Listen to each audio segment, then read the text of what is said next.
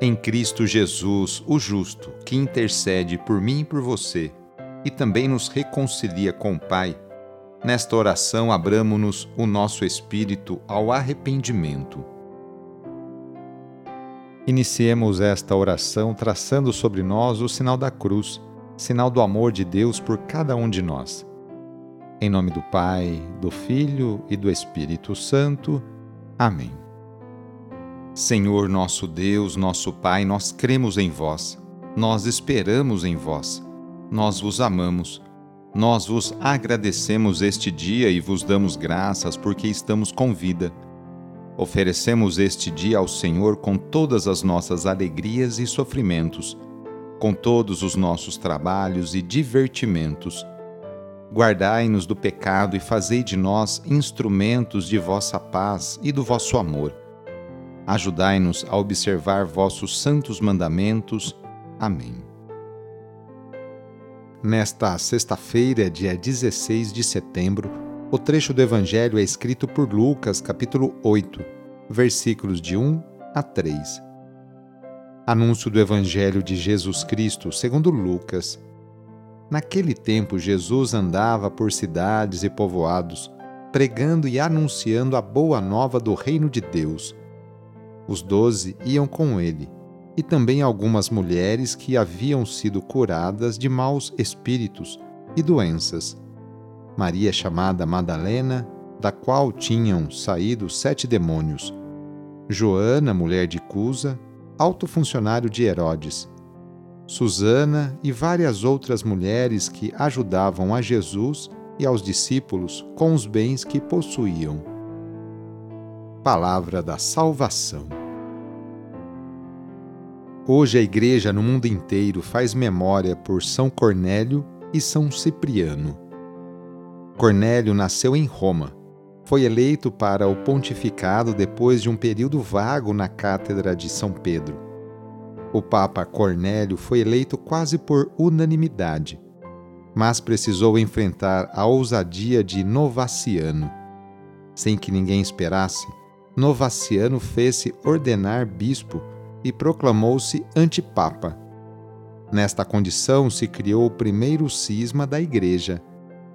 Segundo os partidários de Novaciano, Cornélio teria adotado um discurso e postura muito indulgente, boa e compreensiva para com os desertores da fé cristã, os chamados lapsi.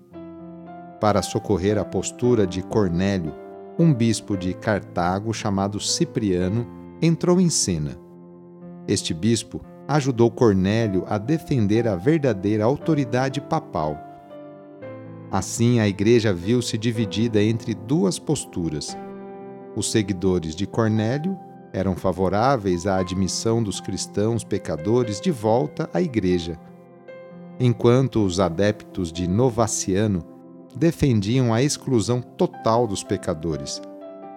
Porém, pressionado pelo imperador Valeriano, um grande perseguidor dos cristãos, Cornélio, na sua atitude compreensiva e misericordiosa, acabou sendo exilado, onde viveu seus últimos dias. Seu único amigo e defensor era Cipriano, que se correspondia com ele, animando-o através de cartas esta amizade custou caro a Cipriano também. Ele foi condenado à morte. Cornélio morreu em junho de 253, sendo sentenciado ao martírio pelo imperador por não aceitar prestar o culto aos deuses pagãos. Foi sepultado no cemitério de São Calixto. Hoje, sexta-feira, rezemos especialmente pelos enfermos. Neste momento de pandemia que passamos, lembremos daquelas pessoas que estão sofrendo de alguma enfermidade, tanto aquelas que estão em suas casas, quanto aquelas que estão no leito de um hospital. Que cada uma delas e seus familiares sintam-se confortados e fortalecidos por Jesus Cristo, que também enfrentou muitos sofrimentos no próprio corpo. Caso seja possível, aproxime-se da pessoa doente, ou então lembre-se dela e reze junto. Senhor, que passastes fazendo bem e curando os doentes, dignai-vos abençoar estas pessoas doentes. Dai vigor ao seu corpo e fortaleza ao seu espírito.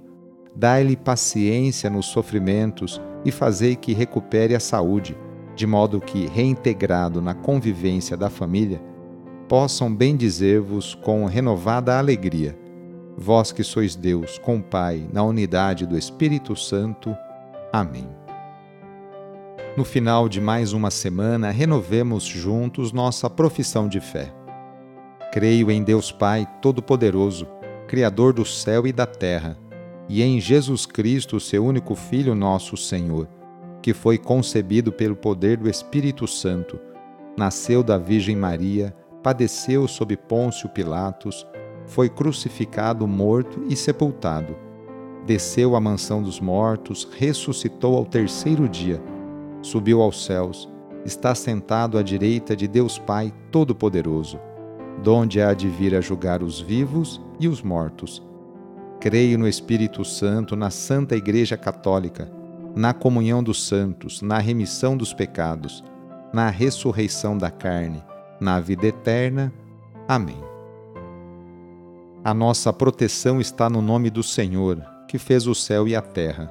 O Senhor esteja convosco, Ele está no meio de nós.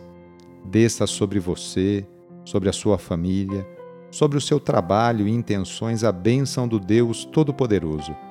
Pai, Filho e Espírito Santo. Amém. Sagrado coração de Jesus, fazei o meu coração semelhante ao vosso. Foi muito bom rezar com você hoje. Se esta oração está te ajudando, eu fico muito contente. Então envie o link da oração para seus contatos, familiares, amigos, conhecidos. Eu sou o padre Edmilson Moraes, salesiano de Dom Bosco, e moro atualmente no Colégio Salesiano Santa Terezinha, em São Paulo. Que Deus continue abençoando você e sua família. Abraço e até mais!